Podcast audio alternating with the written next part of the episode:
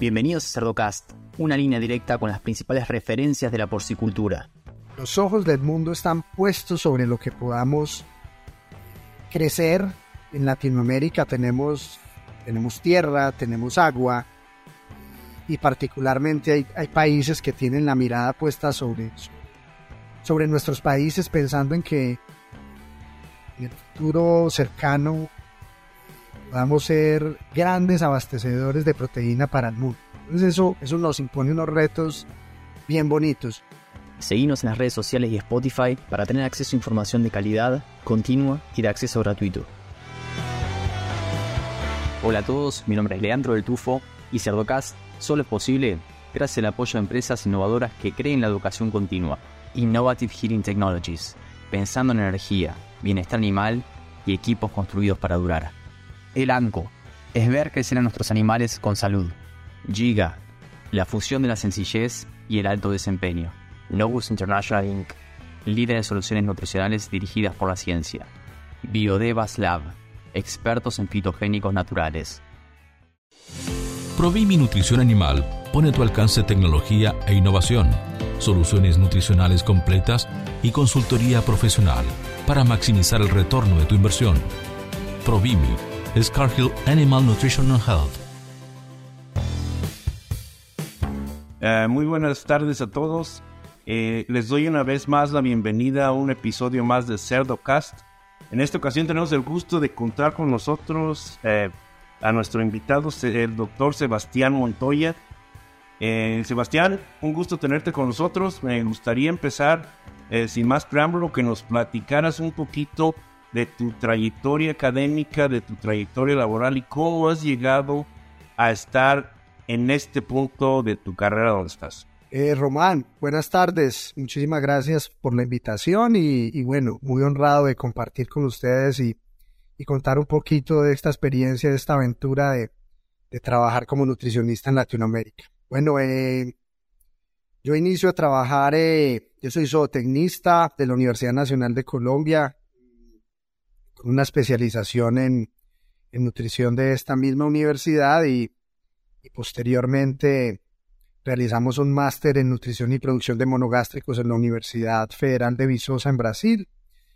Eh, inicié a trabajar en nutrición, que ha sido y, fue mi gran pasión cuando estuve en la universidad. Inicié en el año 2002, eh, trabajando siempre para empresas de nutrición inicialmente trabajando mucho con, aves, con un foco más en avicultura, eh, ponedoras y, pollo de engorde.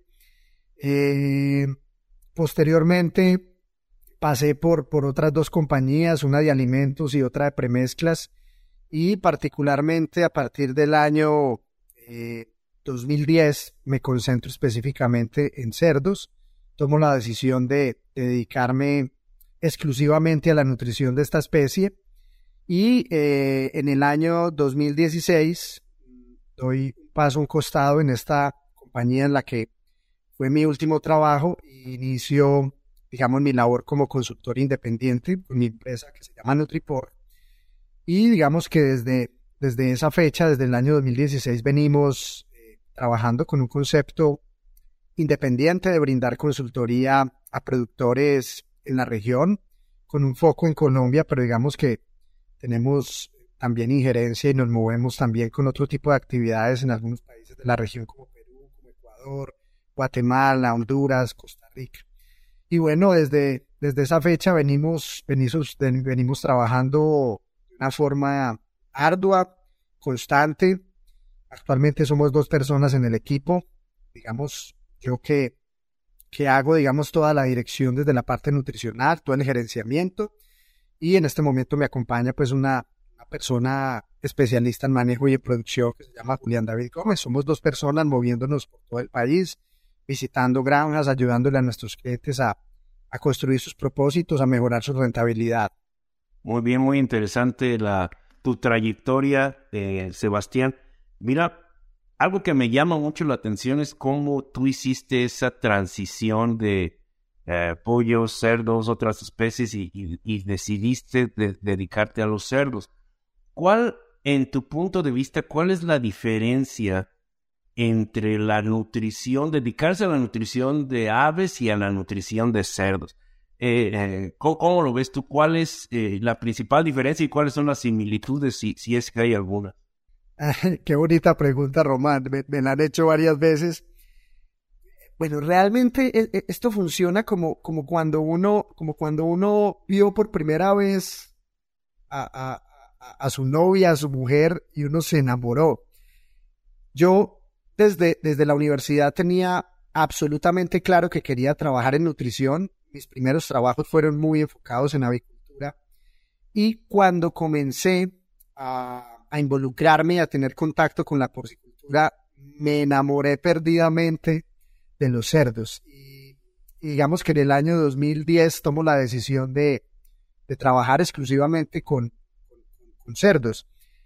Eh, digamos que eh, es, es, un tema que depende mucho de cada ser humano, de cada nutricionista. Hay, tengo grandes amigos apasionados por los pollos, apasionados por las gallinas. Yo me apasioné por los cerdos, pero digamos, como tuve la oportunidad durante muchos años de hacer nutrición también para aves y cerdos, para aves, perdón, pollos y ponedoras, eh, digamos que la nutrición, la nutrición de cerdos considero que es más dinámica. Tenemos tenemos un sistema más complejo porque tenemos normalmente cuando se formula para, para pollos, a no ser de que se formule para pollos y para reproductoras, pero normalmente el pollo es una etapa de crecimiento. Los pollitos eh, arrancan de un día, finalizan de 35 a 45 días dependiendo del peso. Y, digamos que se formulan diferentes eh, dietas y el concepto, digamos, de nutrición se aplica en función de los requerimientos, pero en, los cerdos tenemos, tenemos un dinamismo hermoso, que es la reproducción, que es mi gran pasión, la nutrición de las hembras, eh, inclusive dentro, dentro de todas las gamas de la nutrición de los cerdos, me apasiona enormemente la nutrición del sitio 1, la nutrición de las madres, la nutrición en gestación, en lactancia, el dinamismo y, digamos, el impacto que tiene sobre los resultados posteriores en las etapas en sitio 2 y sitio 3. Entonces, es, es, una nutrición mucho más dinámica. Tenemos, repito, la parte de reproducción, tenemos la fase de crecimiento que arranca desde los lechones pequeños, pero es una nutrición, cuando hablamos de nutrición de, de, animales, de cerditos de 6 a 30 kilos, es una nutrición bastante diferente a la nutrición que hacemos para animales adultos entonces, ese dinamismo, digamos, esa, esa, diferencia, ese enriquecimiento de conceptos fue lo que me enamoró de, trabajar como nutricionista de cerdos. Excelente. Sí, eh, es totalmente diferente eh, la manera de alimentar un lechoncito a una hembra en gestación, a una hembra en lactación. Eh, sí, por ese lado sí creo que los cerdos son, no sé si más complejos, pero más dinámico, tienes que cambiar mucho entre una cosa y otra.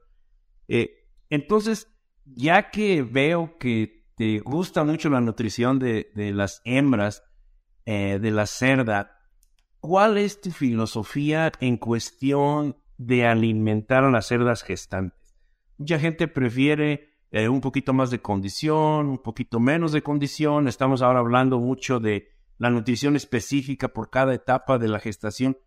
¿Cuál es tu filosofía? ¿Qué nos recomiendas? ¿Cuál sería tu, punto de vista en este, en este cuestión de alimentar cerdas gestantes?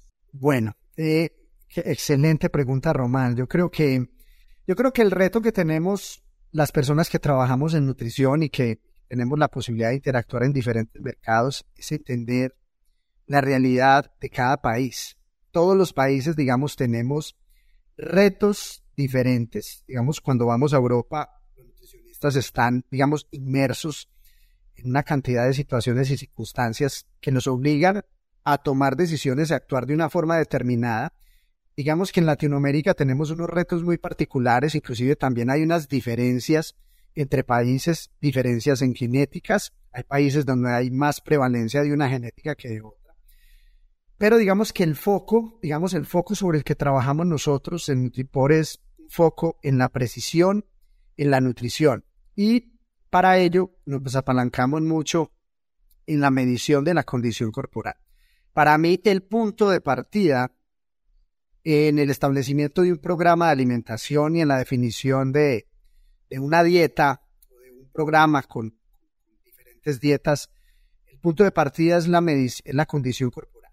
Si la hembra está delgada, si está normal o si está gorda, y particularmente en los clientes donde nosotros, clientes que nosotros visitamos, normalmente hacemos una actividad muy intensa de acompañamiento en granja. Soy un nutricionista que casi que la mitad del tiempo lo paso dentro de las granjas entendiendo los problemas particulares de cada granja. Hacemos mucho énfasis en la medición objetiva de la condición corporal como base importante para la toma de decisiones efectivas. Eh, he identificado con, con, con, con, con mucha importancia eh, la relevancia que tiene la medición de la condición corporal y definitivamente en las granjas que son más disciplinados en la medición de la condición corporal y en la asignación correcta de la cantidad de alimento en función de esa condición, tienden a ser las granjas de mejores resultados productivos. Entonces, si hablamos de la hembra gestante, para mí el punto de partida es la condición corporal y con base en esa condición definir y establecer el programa de alimentación. Muy bien, porque sí, muchas veces eh, algunos productores no, le, no les gusta que les bajen el alimento de las hembras de gestación, sienten que no tienen tanto consumo. Y a lo mejor eso es un poquito lo más difícil de, de trabajar, no sé, con algunos productores que no querrán eh, bajarle o subirle el alimento a las cerdas porque piensan que están bien y, pues los tienes que convencer de alguna manera. Exactamente. Hay una, digamos que la mayoría de granjas que visito en Latinoamérica hay una tendencia generalizada a sobrealimentar las hembras. Eh, en, muchas de las visitas que hacemos en Ecuador, en Centroamérica y aquí en Colombia, donde pues, tenemos la actividad, digamos, más importante, es muy frecuente llegar a las granjas problemas de sobrecondicionamiento. Tenemos 40, 50, 60% de hembras gordas. Y normalmente tenemos esa tendencia a tratar de ver los animales obesos, gorditos, porque se ven, digamos, más bonitos y porque los operarios y los trabajadores tienden a relacionar ese mejor estado de carnes con la productividad. Y ahí es donde tenemos nosotros un reto en educar a las personas que trabajan en las granjas y también educar a los dueños de las granjas para que entiendan que la sobrealimentación de una hembra gestante puede ser nefasta eh, teniendo en cuenta la afectación en los resultados reproductivos. Mira, eh, ya que estamos platicando de, hembras y del periodo de gestación y transicionando un poquito hacia la lactación, ahorita hay, muchas opiniones encontradas al respecto de cómo alimentar a la cerda en el periodo inmediatamente anterior al parto. Algunos nutriólogos sugieren seguir restringiendo a, las, a las hembras, no alimentarlas tanto, pero también hay una corriente que dice que ahora tenemos que alimentarlas casi el doble de lo que se acostumbraba antes para proveer más glucosa y que tengan eh, más energía al momento del parto. ¿Hay evidencia de los dos lados? ¿Cuál es tu punto de vista? ¿Tú qué nos recomiendas? Bueno, Román, excelente pregunta. hay, que, hay que partir de la base de, de la realidad de cada mercado. Nosotros, particularmente los países latinoamericanos, todavía tenemos la posibilidad de maniobrar desde el punto de vista de los alimentos y la gama que podemos fabricar en nuestras plantas. Y, eso nos da unas posibilidades enormes, por ejemplo, frente a industrias que están completamente automatizadas, como es la industria norteamericana, la industria europea, en donde el suministro de dos, tres, cuatro dietas durante la gestación es imposible, por temas de mano de obra, por temas de operatividad. En Latinoamérica, digamos, particularmente en Colombia, algunos países de la, región, todavía tenemos esa posibilidad de tener una mano de obra relativamente económica y que da la facilidad y la posibilidad de maniobrar y, de operar con ciertas estrategias a nivel nutricional, principalmente en el periparto. Para responderte eh, exactamente la pregunta, yo pienso, y soy más del segundo concepto que mencionaste, de que la hembra en el periparto, digamos, debe, debe recibir una adecuada cantidad de nutrientes. Digamos que un déficit de glucosa y un déficit de energía es, en mi concepto, grave para el momento del parto. Entonces, eh, en los clientes que asesoramos y donde tenemos la posibilidad incluso, eh, fabricamos dietas específicas de preparto pensando en maniobrar con una transición nutricional mucho más amigable para la fisiología intestinal, porque pasamos de una dieta de gestación alta en fibra, baja en energía, baja en aminoácidos y inmediatamente hacemos un cambio a una dieta mucho más concentrada en energía, menos fibrosa y el implementar una dieta preparto que sea un intermedio eh, nutricional, digamos que puede, eh, digamos que puede amortiguar los efectos que se puedan tener. Entonces, soy más de la escuela de, dar una buena cantidad de alimento antes del parto, tratando de evitar tener eh, un problema de hipoglicemia en las hembras. Y en donde, en donde podemos hacerlo, incluso hemos diseñado algunas dietas preparto específicamente para, para modular esos, esos cambios tan abruptos en, los nutrientes Adicionalmente a que eh, cuando se tiene un alimento de preparto se puede, digamos, inclusive se pueden incorporar algunos aditivos que puedan ayudar a ciertas cosas en función de la granja, como, algunos aditivos que estimulen la inmunidad, eh, buscando disminuir, digamos, la mortalidad de las hembras en el parto y después de, y después del parto. Entonces, Básicamente ese es el concepto román eh, que tenemos para trabajar el periparto. Hay que cuidar mucho la condición corporal. Definitivamente una hembra huesa no podemos sobrealimentarla, pero una hembra normal, digamos, en mi opinión, debe recibir una cantidad un poco más alta de alimento y cuidar mucho el ayuno antes del parto. En Latinoamérica somos muy dados a tenerle mucho miedo a los problemas de constipación y hacemos unos retiros a veces muy abruptos, muy tempranos del alimento y las hembras están iniciando sus procesos de parto, a veces con 8, 10, 12 horas de ayuno y obviamente ese estado hipoglicémico, digamos, tiene una afectación importante sobre, sobre la duración del parto y sobre la cantidad de, lechones nacidos muertos. Fíjate, tocaste dos puntos muy importantes desde mi punto de vista eh, cuando dabas esta explicación la salud de las hembras evidentemente está relacionada a la alimentación y el uso de aditivos. Aunque no somos veterinarios y siempre eh, tenemos un podcast aquí anterior en donde hablamos con eh, un veterinario y yo, un nutriólogo, y nos ponemos ahí de acuerdo que cada quien tiene su rol, pero tenemos que trabajar juntos. ¿Tú cómo ves el rol de la nutrición en la salud? Aquí ahorita en la industria americana tenemos una crisis de mortalidad. Me imagino que ustedes están hasta cierto punto eh, pasando por el mismo problema.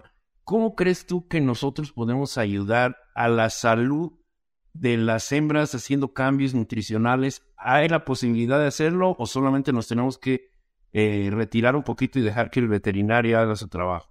Yo creo que hoy más que nunca, como lo menciona Román, definitivamente tenemos unos, unos retos muy importantes en nuestra industria latinoamericana.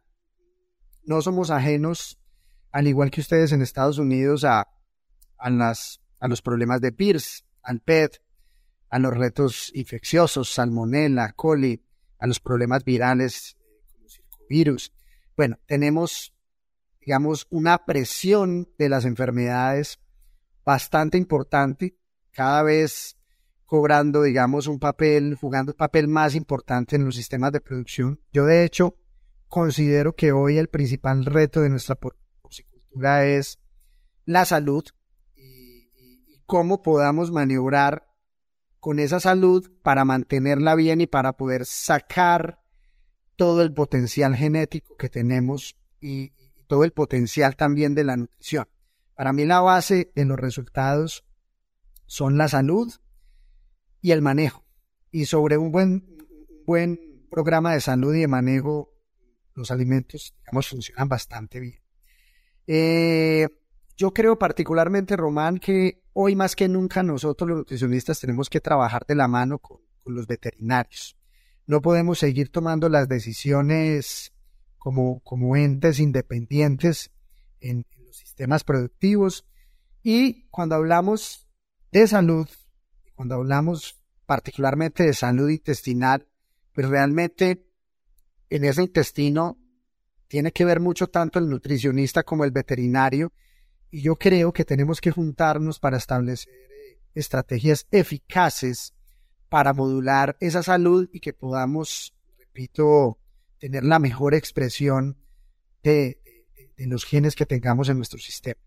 Muy bien, muy bien. Pues sí, a, trabajar juntos no hay de otro. Hay que salvar a esas hembras porque sin las hembras no hay producción. Eh, ya cambiando de dirección y, tratando de aprovechar al máximo tu experiencia, tus conocimientos en nutrición, platícanos un poquito de cuál es el, eh, el principal problema que tú ves en los lechones al momento de destete y en las primeras etapas del periodo de, del destete del, sitio 2. Eh, hay mucha interés en trabajar mucho en ese periodo de transición de que el cerdo pasa del alimento líquido al alimento sólido. ¿Cuál es tu filosofía? ¿Qué es lo que deberíamos estar haciendo para ayudar a ese cerdito a empezar a comer bien y, crecer como debe crecer? Bueno, ese, ese, ese es un reto bien importante que tenemos hoy. Nosotros, digamos, aunque tenemos la prevalencia de varias genéticas en Latinoamérica, digamos que en Colombia particularmente hay una genética que es la la prevalente y tenemos, digamos, culturalmente la costumbre de destetar a 21 días. A 21 días, digamos que hay una tendencia, digamos, con la entrada de estas nuevas líneas hiperprolíficas aumentar un poco los días de lactancia. Sin embargo, en la mayoría de granjas, en la mayoría de sistemas, se viene destetando a 21 días y hay un reto bien importante en esa transición de la alimentación materna a la alimentación seca y todo el, reto que implica el cambio medioambiental, la separación de la madre, el manejo de la temperatura, las infecciones, las enfermedades. Para mí, el punto de partida y sobre el que hago mucho énfasis en las visitas que hacemos a campo es en hacer un buen encalostramiento. Eh, teniendo en cuenta lo que mencioné ahora, que acá tenemos todavía la posibilidad de tener mucha gente en las granjas. Digamos que la tendencia es que se nos complique el, tema de mano de obra, pero hoy todavía podemos maniobrar eh, con relativa facilidad. Podemos tener personas que puedan cuidar y que puedan tratar de que esos lechones consuman la mayor cantidad de calostro eh, las primeras 24 horas después del parto. Y ese buen encalostramiento va a estar muy relacionado con el estatus y el desarrollo de la inmunidad del lechón y va a permitir que cuando destetemos ese lechón tengamos una transición, digamos, más amigable en, la primera etapa de, crecimiento, que en Latinoamérica está muy definida como, sitio 2, como preseo. Todavía no hay muchas granjas que trabajen bajo el sistema de win to finish. Eh, entonces ahí esa primera semana del postdestete tenemos un reto impresionante los nutricionistas para tratar de, modular esa transición, diseñando dietas, digamos, eh, digamos, con, con una, una, digamos, una proporción de ingredientes de altísima digestibilidad, unos niveles de lactosa adecuados, niveles de lisina y energía que permitan expresar de mejor forma ese crecimiento. Y eh, uno de los aspectos hemos encontrado determinante para lograr esa buena transición y que los alimentos funcionen bien, entendiendo que, esa transición de la alimentación líquida a la alimentación sólida es, es nefasta para el lechón. Uno de los aspectos en los que nos hemos apalancado mucho es en el manejo, en, el manejo, en, el cuidado de ese lechón, en tener eh, nosotros en Latinoamérica todavía no tenemos una proporción importante de granjas con ambiente controlado, entonces tenemos un reto de garantizar una temperatura adecuada las primeras semanas del postdestete, una buena oferta de alimento, una excelente calidad de agua, tener buena, eh, buen recambio de aire, todas estas cosas en nuestros sistemas que son, que son abiertos, que dependen tanto del operario, del movimiento de las cortinas, eh, del manejo de los lechones, de la individualización, del tratamiento, todo eso cobra, digamos, una relevancia eh, muy, muy grande a la hora, pues, de buscar que esa transición sea lo más, más, más adecuada posible. Cerdocast solo es posible gracias al apoyo de empresas innovadoras que creen la educación continua. Drown Nutrition, líder global en nutrición animal. SUNY, brindando soluciones biotecnológicas con valor agregado. Zoetis, el líder global en salud animal. DSM, nutrición y salud animal. Moldeando el futuro del cuidado de los cerdos. Provimi, Cargill, 35 años de experiencia en nutrición animal. En Trau Nutrition alimentamos el futuro porque diseñamos soluciones en nutrición animal basados en investigación y desarrollo alrededor del mundo y aplicables a las condiciones locales de manera práctica, rentable y sostenible. Trau Nutrition, más de 90 años de liderazgo en nutrición animal. DSM puede ayudarlo a preparar, proteger y apoyar la resiliencia de sus lechones brindando experiencia local en cerdos y soluciones completas y personalizadas para ayudarlo a lograr su visión. DSM Nutrición y Salud Animal, moldeando el futuro del cuidado de los cerdos. Excelente, excelente. Mira, y, me, llama, me voy a atrever a hacerte esta pregunta. Eh, mucha gente tiene el concepto de que las las dietas de los cerdos chiquitos de destete, recién destetados, deben tener harina de pescado o si no, no sirve. Y no sé si te ha tocado a ti oír, no, pero esta dieta no tiene harina de pescado. No, no es posible. Tiene que tenerla porque si no, no sirve la dieta. ¿Qué le dirías tú a ese productor que te dice que le pongas harina de pescado, pase lo que pase? Bueno, eh, y, volvemos a quedar a lo mismo. Depende del entorno de del mercado. Particularmente cuando pensamos en, la región norte de Sudamérica, Colombia, Ecuador, Perú, digamos que nosotros tenemos, digamos, la fortuna de, estar, digamos, inmersos en una zona de mucha producción eh, piscícola, principalmente en Ecuador y en Perú, y digamos que tenemos acceso y tenemos una buena oferta de harinas de pescado de muy buena calidad a precios competitivos. Entonces, inclusive hace algunos días discutía con unos colegas brasileños y ellos me decían, es que nosotros acá no podemos conseguir una harina de pescado de buena calidad y lo que conseguimos es una harina del 50, 52% de proteína, pero es una harina con una proporción de, espinas y de esqueleto muy alta, la digestibilidad es baja. Yo le decía, la realidad en estos países, Colombia, Ecuador, Perú, Venezuela, es diferente porque tenemos la posibilidad de tener acceso a una muy buena harina de pescado y nos podemos apalancar en ella. Sin embargo, hoy en algunos países donde no existe la posibilidad de tener acceso a harinas de pescado del 68-70% de proteína, una digestibilidad de más del 90%, tenemos que maniobrar y apalacarnos en otro tipo de ingredientes. Y hoy hay sustitutos bastante buenos eh, que pueden ser usados eh, en reemplazo de la harina de pescado, combinaciones de concentrados proteicos soya fermentados, hemoglobina, plasma, gluten de maíz, y eso varía dependiendo del país. Nosotros, digamos, acá en Colombia tenemos la fortuna de, de tener una disponibilidad eh, importante de fuentes proteicas y los nutricionistas podemos apalancarnos para utilizarlas, pero no es la realidad de muchos países en donde, donde tienen dos, uno o dos ingredientes partir de los cuales tienen que apalancar todo el, aporte de aminoácidos para, para estas dietas que son tan altas en proteína y tan altas en lisina.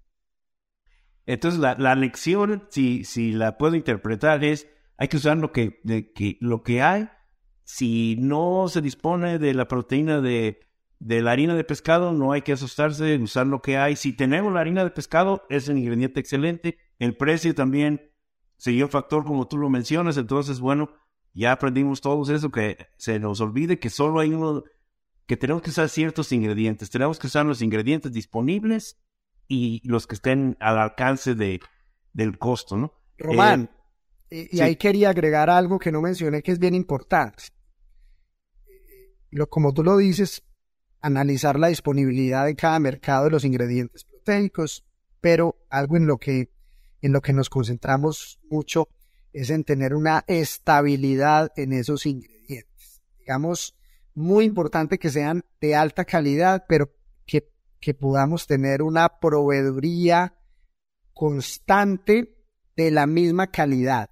Porque, ¿qué pasa? También hemos tenido experiencias con, con, con incorporaciones de harinas de pescado diferentes. Entonces, hoy nos llegó una del 55, dentro de un mes nos llegó una del 58, después compramos una del 64, después nos llegó una del 70, después volvimos a la del 55.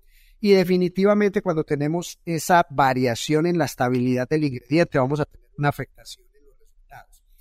Un concepto sobre el que nos apalancamos mucho nosotros en la, nutrición de los lechones es en tratar de tener dietas lo más estables y lo más homogéneas posibles para garantizar que tengamos unos resultados eh, muy homogéneos. Muy bien, muy bien. Y bueno, cambiando nuevamente de, dirección eh, y tratando de aprovechar todo lo que sabes tú de la porcicultura en Latinoamérica, me gustaría que nos comentaras cuáles son los retos que tú ves en la industria porcina latinoamericana en los siguientes 5 o 10 años y qué es lo que tenemos que hacer desde tu punto de vista para poder mejorar la porcicultura y hacerla más exitosa en el área de Latinoamérica. Gracias, Román. Excelente pregunta. Yo creo que hoy el reto que tenemos en Latinoamérica es enorme. Yo diría que podríamos decir que los ojos del mundo están puestos sobre lo que podamos eh, crecer en Latinoamérica. Tenemos tenemos tierra, tenemos agua y, particularmente hay, países que tienen la mirada puesta sobre, nuestros países pensando en que eh, en el futuro cercano eh, podamos ser grandes abastecedores de proteína para el mundo. Entonces eso, eso nos impone unos retos bien bonitos. Yo considero, como lo mencioné anteriormente, que el primer reto que tenemos es nuestra realidad sanitaria tenemos una porcicultura muy enferma en general de las granjas que visitamos en Latinoamérica. Tenemos PIRS, tenemos PET, tenemos la PPA muy cerca, ya, ya llegó a Haití, ya llegó a República Dominicana y, y es muy posible que, que más temprano que tarde la tengamos en alguno de los países de la región. Eh, tenemos prevalencia de enfermedades endémicas muy alta en nuestra porcicultura salmonella, coli, eh, circovirus, APP, y definitivamente esto impone un reto importante para la producción de carne de cerdo, porque tenemos que buscar ser competitivos para el mundo y definitivamente estas enfermedades afectan eh, nuestros costos de producción y la competitividad que podamos tener para llegar a mercados, a mercados externos. Otro aspecto eh, importante, eh, digamos que es el escenario que tenemos actualmente en nuestra realidad de costos. En Latinoamérica somos países eminentemente importadores de insumos, digamos que a diferencia de Estados Unidos, de Argentina, de Brasil, que son grandes productores de maíz y soya, nosotros somos importadores, eh, importadores absolutos de, de, la mayoría de ingredientes que utilizamos, no solo de maíz y torta de soya como base de los alimentos, sino también de aminoácidos, de aditivos, y definitivamente esta nueva realidad de costos, digamos que impone eh, unos retos importantes de cara a la rentabilidad y la eficiencia que tenemos que buscar en los sistemas.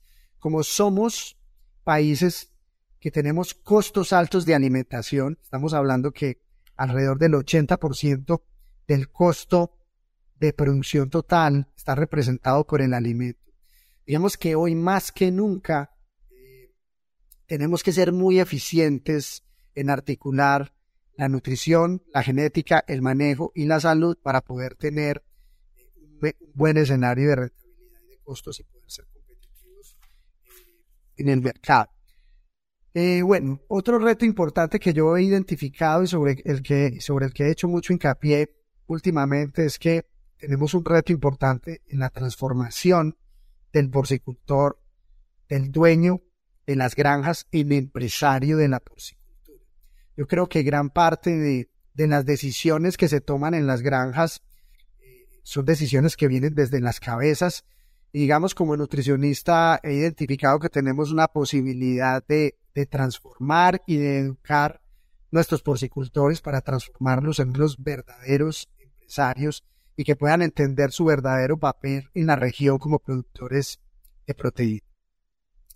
Eh, bueno, y digamos que para terminar, eh, otro, otro, otro reto importante que tenemos en Latinoamérica, creo que tenemos un potencial enorme de consumo. Todavía somos países que estamos la gran mayoría por debajo de los 15 kilos persona por año en el consumo de carne. Países que están en 3, 4, 5 kilos en Centroamérica, en Centroamérica, un potencial enorme. Y creo que tenemos ahí una posibilidad de continuar incorporando la carne de cerdo en nuestro día. Ello también va a depender mucho de el escenario político y económico que tengamos en cada uno de los países de la región. Y a los que llegan hasta acá, les pido que piensen también en otros profesionales de la industria porcina y le compartan este episodio, para que todos podamos sacarle provecho a la palabra de los principales referentes de la porcicultura. Un abrazo grande y hasta el próximo episodio.